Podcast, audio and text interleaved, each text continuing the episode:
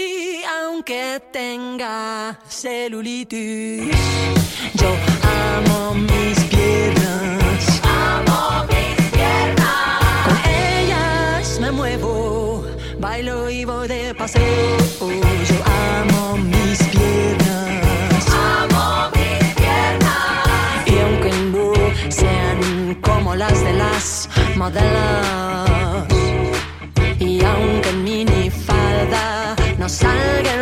videos, aunque quede mal en ropa interior con un reggaetonero, yo amo mis piernas.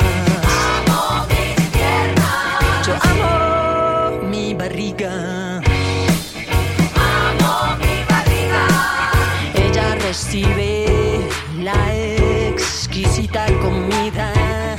En ella mis hijos tuvieron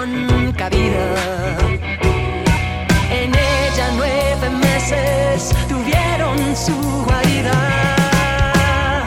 Yo amo mi barriga. Amo mi barriga. Y aunque no sea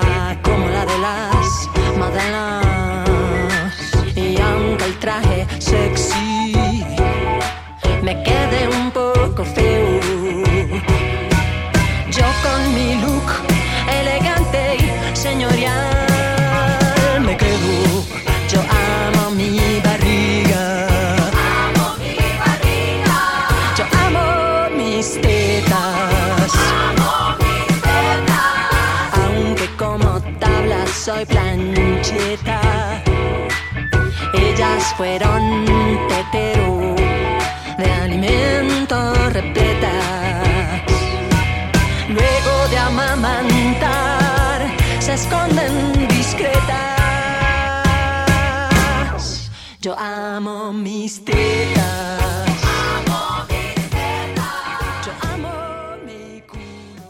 Queridos oyentes y oyentos de DLV Radio, ¿cómo estáis? Qué alegría volver a reencontrarnos. Debemos hacer la escuela que más tarde empieza este año el curso, pero no importa, lo bueno, bonito, lo bueno es empezar. Así que sin más dilación, bienvenidas y bienvenidos todos una temporada más a la escuela con Nuria de DLV Radio y empezamos ya.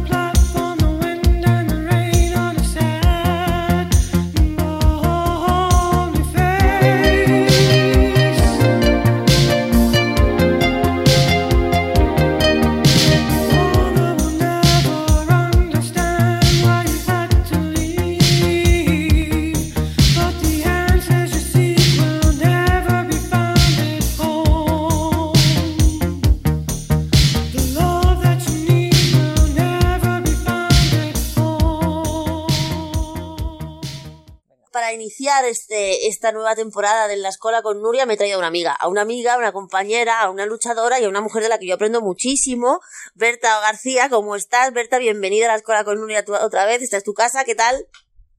Hola, ¿qué tal, Nuria? Encantada, encantada de estar aquí hablando contigo. Oye, te traigo y te invito porque, bueno, la sema- esta- durante esta semana hemos visto, nos hemos enterado de que para julio del año que viene los, los compradores de niños han organizado una fiesta, su fiesta, en, en, en Bilbao en forma de congreso de tres días. Me parece que se llama, corrígeme si no me equivoco, primer congreso de mujer y gestación subrogada. Eh, y, ahí, pues has ido tú claramente a investigar, como siempre, a sacar qué hay detrás de esta historia.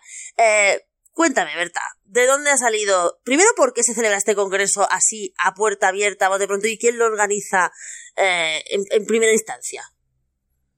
Bueno, pues este congreso lo organiza, son nuestros hijos, su homóloga eh, en el País Vasco, que si no recuerdo mal se llama Ure Umean Ametsak, y una tercera asociación mm, llamada Red Latina de Biotecnologías Reproductivas que se conoce también por el nombre de Red Libre. Pues van a organizar un congreso en Bilbao y bueno, si fuera un congreso de ocupas o de carteristas, O de narcotraficantes, ¿no? Eh, Podría ser un congreso de narcotraficantes.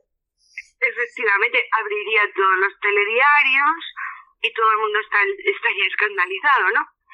Pero como este congreso es de clientes con dinero, es decir, compradores, pues ya ves que distinta es la percepción Sí. de la delincuencia según, Sí, sí. según seas poderoso o no. Me ¿verdad? llama, me llama mucho la atención el nombre Mujer y Gestación Subrogada, porque tú me estás diciendo que, su- que, que ellos lo enfocan como si fuera un congreso de clientes, o sea, de compra niños, y sin embargo en el nombre ya tenemos la primera pedra, ¿no? Mujer y Gestación Subrogada. Eh, cuéntame. A ver, eh, mujeres y gestación por sustitución o gestación subrogada. Ah. Y les van a dar un papel estelar a mujeres que han sido que han sido madres gestantes, ¿no? Para ellos, básicamente. Entonces, bueno, tienen que poner énfasis en la intervención de esas mujeres a la... O sea, como se dice ahora, poner en el centro, ¿no? Sí. las necesitan ahora pues para lavarse la cara las traen para lavarse la cara porque vamos a ver eh, ellas y todas sabemos mm, cómo son estos señores de que eh, los hemos visto ofenderlas muchísimas veces refiriéndose a ellas como contenedores Hornitos. Hornitos. cuida- hornitos, Entonces, Berta, es- a mí me, se me hace, la- se me hace el, el, el, el, el mapa mental de que estos tipos no solo las han explotado reproductivamente, sino que ahora también las van a explotar comercialmente para seguir con el negocio, trayéndolas aquí a explicar, a hacer, que, a hacer ver que su experiencia ha sido fantástica y maravillosa. Claro, claro. Ahora eh, las eh, vuelven a utilizar otra vez. ¿eh? Pues eso, para lavarse la cara. Ok, Eh, mm, para reclamar la legalización en España de esta práctica, pues las vuelven a utilizar otra vez. ¿Qué parecido, Ya. qué parecido hay con la, con la prostitución, eh? cuando el lobby proxeneta utiliza a las propias mujeres prostituidas para pedir la regularización de la prostitución, ¿verdad? Por supuesto. Ahora, eh, pues eh, llaman a, a la gestación subrogada, eh, lo llaman contrato de trabajo gestacional. Madre mía. ¿sabes? Ujú. que es un calco de trabajo sexual, claro. Ahí queda en evidencia que existe un prosenetismo reproductivo y un prosenetismo sexual y que ambos están disfrazados mm, de derechos de las mujeres. Pero claro, vemos también que es siempre en beneficio del mercado y en beneficio de los consumidores, es decir, los puteros y de los compraniños. Exacto. Oye, háblame de la red esta de biotecnología, bioética y demás, es porque los de no son nuestros hijos ya los conocemos bien, pero esta gente, ¿quién hay detrás de esta entidad? O como quiera que sea. Mm, Bueno, pues es una entidad presente en varios países latinos y mm, en España, por ejemplo, se la conoce porque en colaboración con la Complutense organiza, y es de la Complutense, metida en el ajo, ¿eh? Vaya. Organiza seminarios sobre bioeconomías reproductivas y, nue- y nuevos órdenes mundiales, no te lo pierdas. Bien, son unos son seminarios de tintes racistas, eugenésicos y que no se detienen eh, ni en contextos de guerra. Si te digo el título de alguno de estos Por seminarios, favor, por favor. flipas, ¿no? Por ejemplo, título. La gestación subrogada en situaciones de conflicto bélico. Toma, por ejemplo, Ucrania. Por ejemplo, exactamente, este seminario lo va a impartir el fundador y dueño de Interfertility, que es un señor que se pasea como Pedro por su casa, por la Complutense. La Complutense varias veces, pasado- me acuerdo por ti precisamente, que varias veces la Complutense ha hecho eh, temitas de estos y los habéis, algunos incluso os habéis podido parar. Sí, el año pasado, en enero, pues eh, se paró en la Complutense un curso mm, que iba a darse sobre gestación subrogada, nuevos nichos económicos, em, y que iba a impartir este eh, señor de la de, de, eh, de la agencia Interfertility. O sea, él siempre está ahí metido en todas salsas, ¿no? De, del negocio. Pues bien, mm, ahora lo tenemos nuevamente colaborando con esta red latina. Se hablaba de eh, tintes racistas, pues, Sí. por ejemplo, mm, eh, te- mm, título de un seminario, la producción de la raza en la clínica de fertilidad. Toma ya. Eugenesia pura y dura. No, y tenemos otro, eh, más concretamente centrado en lo eugenésico, que se titula Vida seleccionada. ¿Y cuál es el O sea, temario no- de esto? ¿Lo sé- ¿Es accesible a la gente? O sea, ver lo que van a hablar en esas jornadas, de una jornada que se llama Vida Seleccionada. Bueno, pues sí, si te apuntas, eh, sí, claro. Sí, están anunciados en su web. En, ¿En la web de la Complutense o en la web de Red Latina de estas de que me de En biotecnología? la, en la web de la red latina por lo menos están. Ok. En la web de la Complutense ni, ni me he parado a mirar, pero vamos, el primer logo que aparece es el de la Complutense en cada uno de estos seminarios. Para darle legitimidad a todo el asunto, vaya. Académica. Claro que sí, la Complutense siempre está metida en, en estos rollos. Oye, Berta, Ah, es eh, Escandalosísima. Es verdad, esta gente se junta bien aquí, se pasea, como tú bien dices, como Pedro por su casa, los dos son nuestros hijos, se plantan en Bilbao, montan este chiringuito y, lo, y el gobierno de Bilbao o el gobierno vasco, ¿alguna reacción? ¿Alguien ha dicho algo o aquí no pasa nada? No tenemos ninguna noticia. Ninguna. Por eso te digo que mm, si, si fuera otro tipo de, de congreso, de evento, de conciliábulo, de, pues eso, de sicarios o de narcotraficantes, pues claro, evidentemente ya habría una, una reacción, pero sin embargo se va a hacer esto para promocionar una mm, práctica que es delito en España, por mucho que digan que no, ah, cuando dicen no, es que la gestación subrogada no aparece como tal en el Código Penal. Oiga, a ver, es que por ejemplo la bigamia tampoco aparece como tal, como bigamia con este nombre en el Código Penal. Y sin embargo, ambas son delitos contra la familia. Claro. Como tú bien sabes, están penados en el 221 del Código Penal, que nunca se ha llevado a cabo con los que practican eh, la explotación reproductiva en el extranjero y se traen los bebés de allí ya registrados en el consulado español. Bueno, tampoco sea... Acuérdate que, ahora que me dices latino, acuérdate el caso aquel que vimos en Televisión Española Cataluña, en el programa de Javier Sardá, de una pareja explicando con pelos y señales todo el proceso desde el minuto uno hasta el final.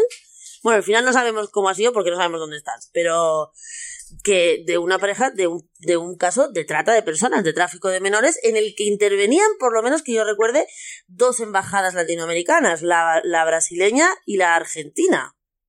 Efectivamente, sí, sí, sí.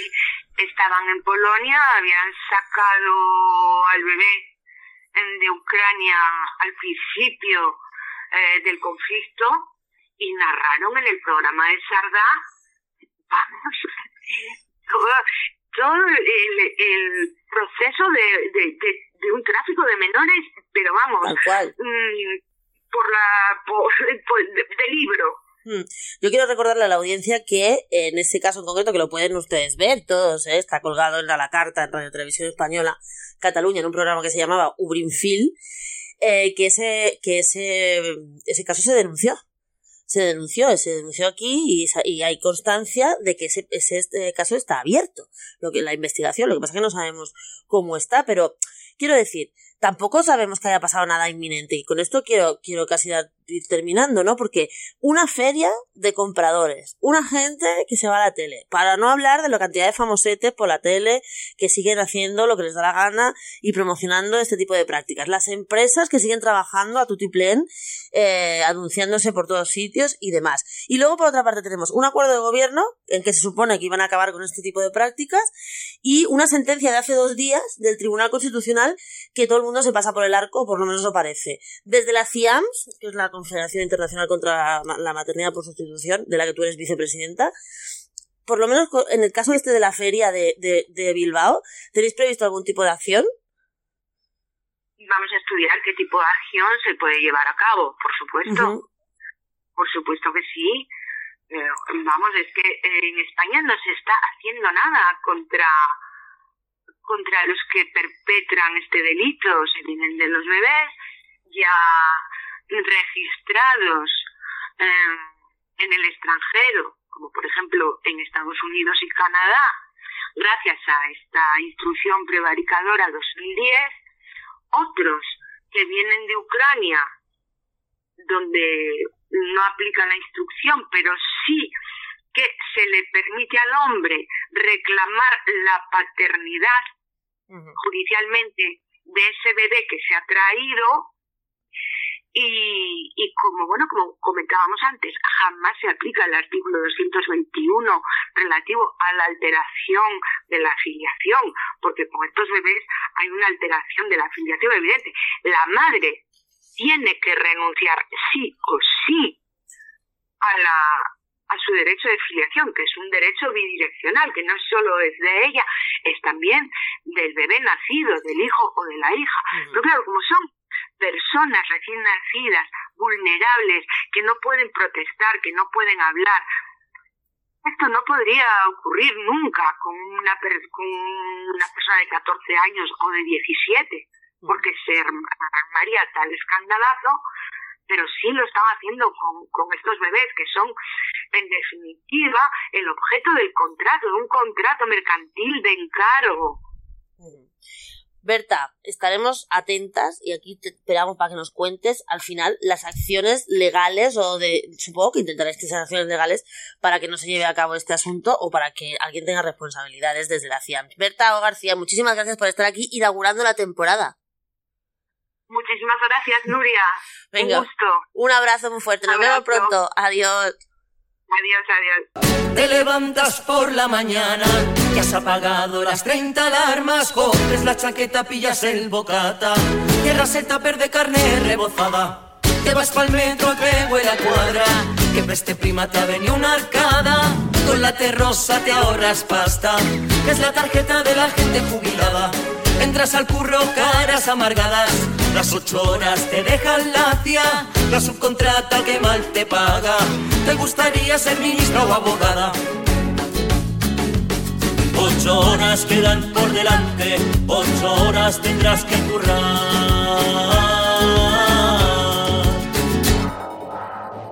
Todos los días lo mismo, todos los días lo mismo, todos los días lo mismo.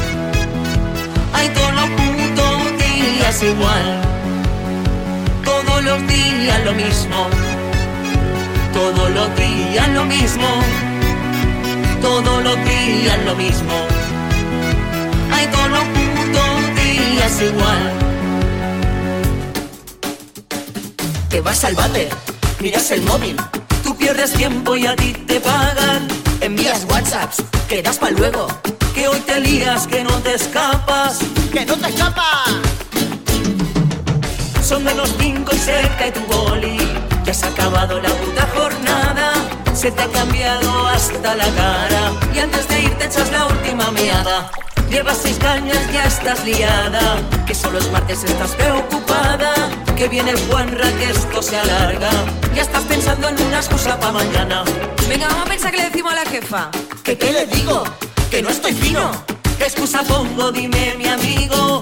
Que está muy mala, que está pa' cama. No se lo envíes de madrugada. Bueno, pues una de las mejores noticias es, irónicamente hablando, por supuesto, que tres de cada cuatro hipotecas subirán con el despegue del Euribor. Esto quiere decir que del 90%, el 75% de las hipotecas que es- en España que están a tipo variable van a subir aproximadamente una media de 1.300 euros al año, lo cual quiere decir unos 100 lereles, más o menos, 100 euretes cada mes. El Euribor continúa con su vertiginosa escalada y ya se ha instalado en niveles que no se veían desde el estallido de la, el estallido de la burbuja inmobiliaria.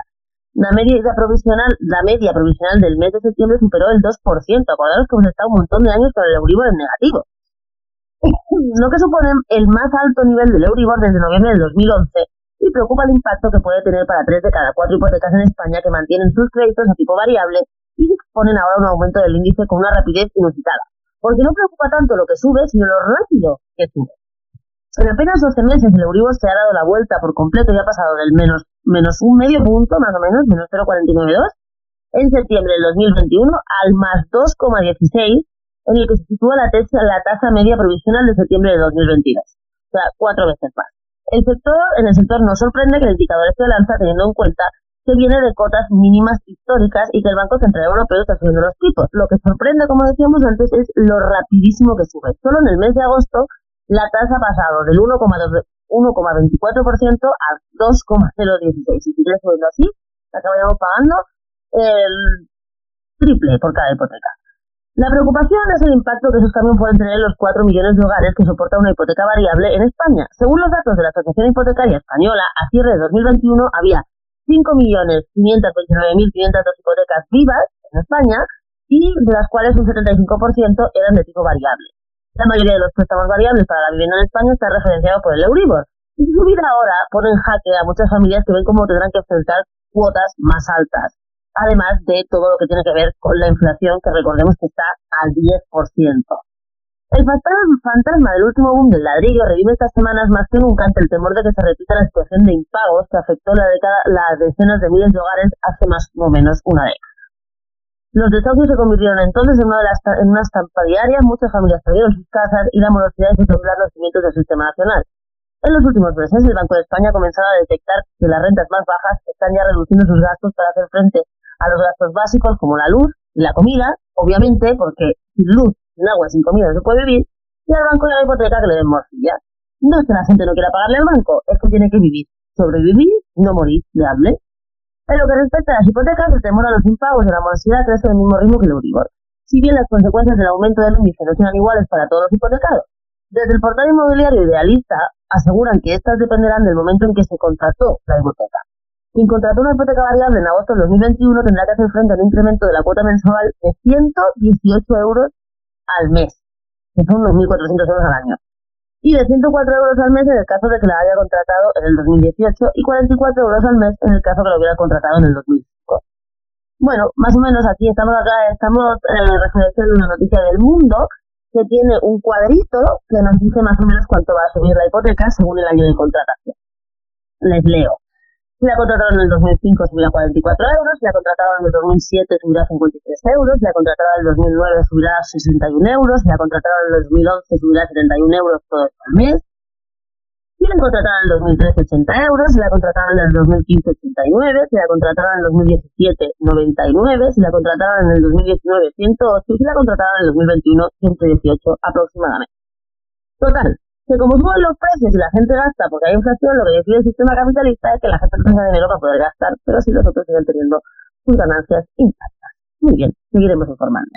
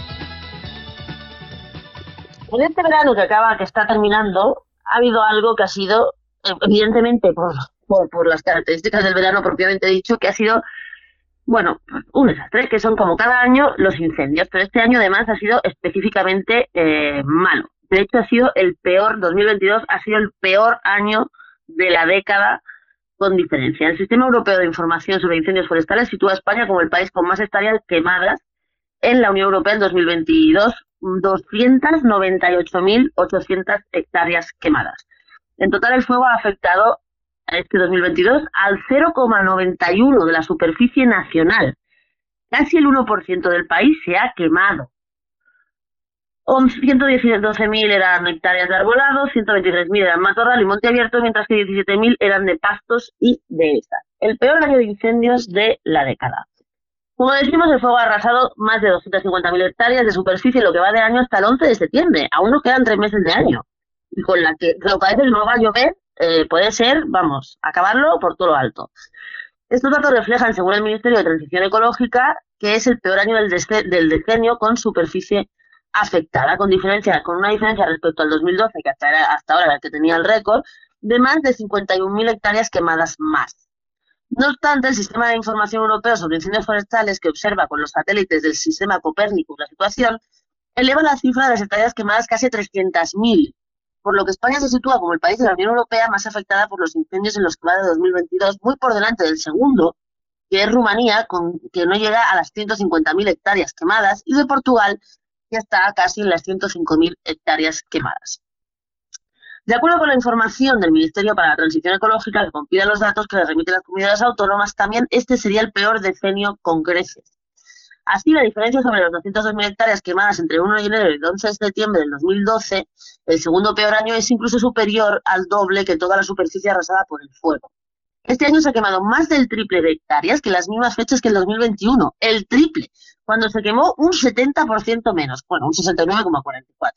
La diferencia es similar con la media de los últimos 10 años en los que se ha quemado un 70,43% menos que en el que presente ejercicio. O sea, este año se ha quemado un 70% más de bosque que en el resto de años del decenio. En cuanto al número de siniestros, el Ministerio registra que hay hasta el 11 de septiembre 8.783, apenas 88 personas más que la media del decenio, por lo que se reduce el número de, reduce el número de incendios más o menos similar al del 2012. Pero con el más o menos mismo número de incendios se ha quemado el triple de la superficie. En concreto, de los 8.783 incendios, en torno a dos tercios, 6.093 conatos, se apagaron antes de que llegaran a quemar una hectárea, menos mal. Mientras que los 2.690 restantes fueron incendios que los que ardió más de una hectárea. Otra de las características que marcarán el 2022 es el elevado número de grandes incendios, que son aquellos que superan las 500 hectáreas de superficie, ya que en lo que va de año se han contabilizado 55 fuegos de estas características, una cifra, perdón, que triplica los 16 grandes incendios de media del decenio. O sea, durante todos los, últimos 10 años había 16 grandes incendios al año y este año ha habido 55. Los datos son importantes para ver en qué momento estamos de crítico y por qué pasan estas cosas. No solo es el calor, que también, no solo el cambio climático, que también, sino es la dejadez total y absoluta de los bosques y la manía de no dejar que eh, los agricultores y los, sobre todo los ganaderos que saben perfectamente cómo va el patio, hagan lo que tienen que hacer, sobre todo con la ganadería extensiva, por mucho que luego los ecofachas, que existen, digan que eso es que contamina más. Misma gilipollada que con los molinos de viento. Pero bueno, sigo. Más aún dista el presente año del ejercicio del 2018, el mejor del decenio, cuando menos, menos eh, hectáreas se quemaron, cuando la cifra de más de 500 hectáreas se limitaba a 3. O sea, en los grandes incendios en 2018 fueron 3, el año pasado, la media del decenio fueron 16, y el año pasado hubo 55. En total, como decíamos al principio, el fuego ha afectado casi el 1% de la superficie nacional y de todos los incendios casi la mitad tuvieron lugar en el noroeste, comprende Galicia, Asturias y Cantabria y las provincias de León y de Zamora.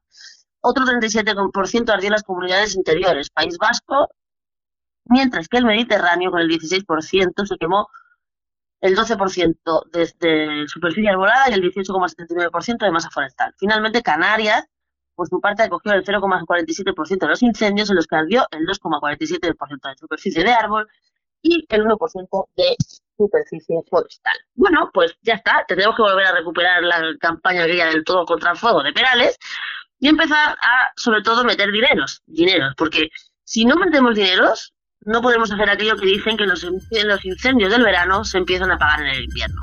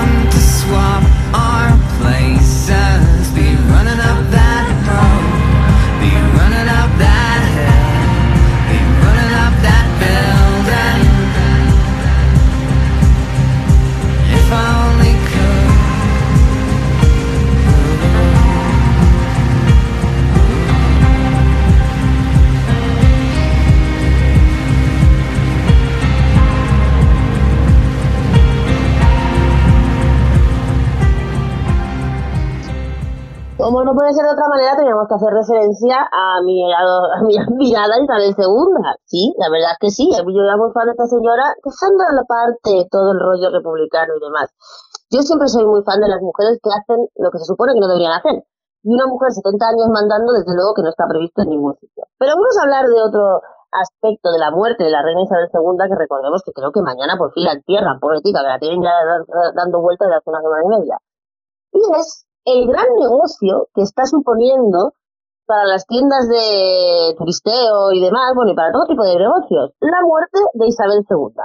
Se acumulan los anuncios de biografía de la reina de Inglaterra y se dispara de nuevo el interés comercial por su figura. The Crown, los primeros episodios de The Crown, los días después de la muerte de Isabel II, lo vieron 26 millones de personas. Esto que estaba un poco languido, ha venido, mira, qué, qué, qué- ironía de la vida, ha venido la muerte a revivirlo. Y, eh, bueno, todo, ha sido, todo el mundo se mata por tener algo de Isabel II. Estamos recogiendo una noticia de Infolibre. A las 16.45 de la tarde del 8 de septiembre, una gran editorial informa del lanzamiento de la biografía estupenda de la reina Isabel II. El fallecimiento de la monarca se confirmó hacía menos de una hora, pero ya se sabe, y o sea, todo estaba absolutamente preparado. Las industrias culturales hacen honor a su parte más industrial y menos cultural cuando se trata de rentabilizar un deceso de turno. Solo que claro, que el de Isabel II es el deceso del milenio, obviamente. Ya hablamos aquí en el día, el, el pasado martes, en el decreto, ampliamente. Se escuchan las fanfarrias por su muerte en, en Buckingham y también a lo lejos el dicharachero tintineo de las cajas registradoras a lo largo y ancho del Támesis como me- metáfora de la Commonwealth entera en todo el mundo conocido. No es algo nuevo que en cualquier caso Es funestamente tradicional que una muerte despierte el interés del más despistado que pasa por allí, y el interés que despierta a Reina Isabel II es casi tan desmedido como el despiste generalizado que vivimos en estos tiempos, según el autor de este artículo. Ahora todo lo que de unos eruditos interesa despliega sus alas de buitre en negocio cultural post-mortem en torno a Isabel II, que como será su, que cómo será su calado en la cultura popular en nuestro tiempo, que todo lo que nos dé unos, unos eurillos interesa. Se muere la monarca Isabel II y Movistar Plus anuncia que ofrecerá próximamente el documental Isabel II, Madre y Monarca. De hecho, ya está. Una producción concebida para emitirse tras su fallecimiento por la cadena Channel, Channel 4 que estrenó en Reino Unido en la pasada noche del 8 de septiembre tras conocerse su muerte. Imaginaros, el mismo día que se murió Isabel II, sacaron un libro y sacaron un documental. Ala.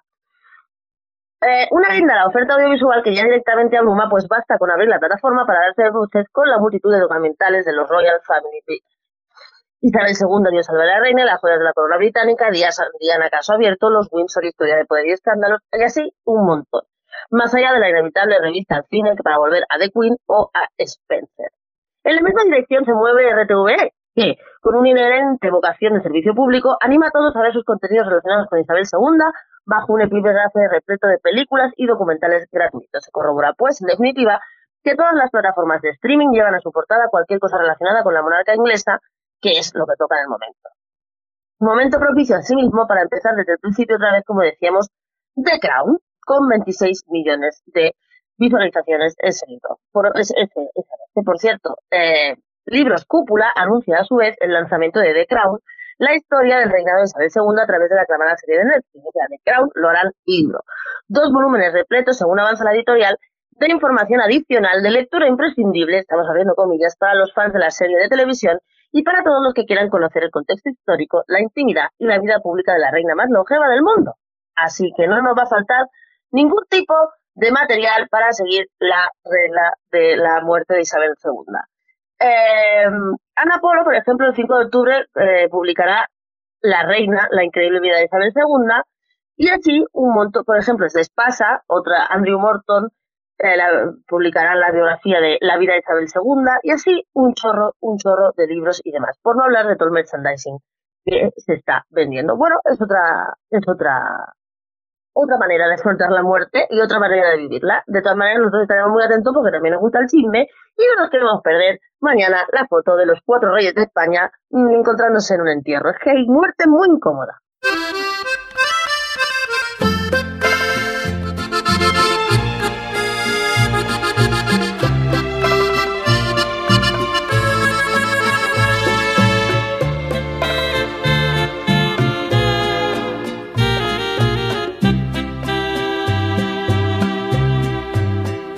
Rata inmunda, animal rastrero, escoria de la vida, adefesio mal hecho,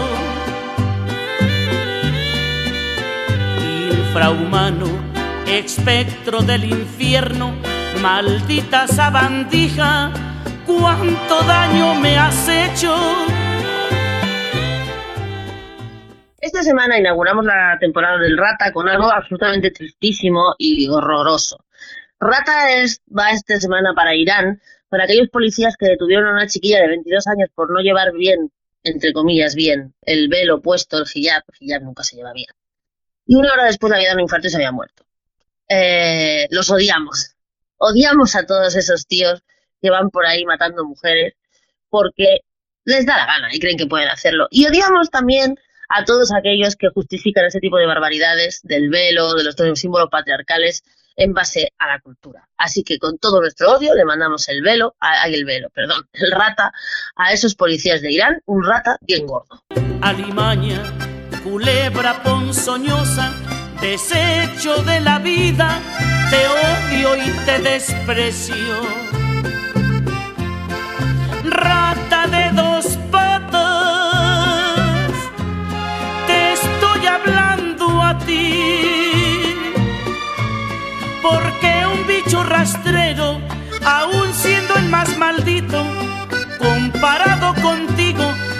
Queda muy chiquito.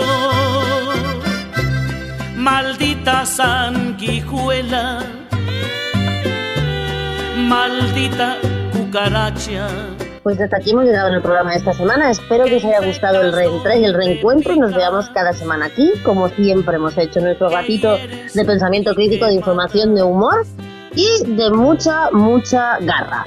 Eh, esta semana, como sabéis, pues eh, vamos, y bueno, como sabéis, no, os lo digo en primicia. Esta semana, el martes, no tendremos decreto porque tenemos programación especial porque vamos a emitir en directo desde el Real Centro Artístico de Barcelona el evento de presentación del libro de El Taquígrafo y el Real Centro Artístico con Lucía Echevarría y su último libro, Selene y los cuatro elementos, donde también estará una servidora. Emitiremos desde las 7 de la tarde a través del canal YouTube de DLV Radio en directo el evento, por lo que el martes que viene no habrá decreto, pero sí la semana que viene. Queremos agradeceros la grandísima eh, acogida que estamos teniendo a través de nuestro canal YouTube de cientos y de miles de visualizaciones a los cuales os pedimos por favor que os suscribáis al canal porque cuanto más os suscribáis más contenido podremos ofreceros. Igualmente recordar que estamos en iBox, en Spotify y en sobre todo en nuestra página web de lvradio.es. Nuestras redes sociales están abiertas para todos, en Instagram, en Facebook y en Twitter y en el Twitter de Nueva Inglés y en el Facebook de la escuela. Hasta el martes nos vemos, disfrutar y pasarlo bien.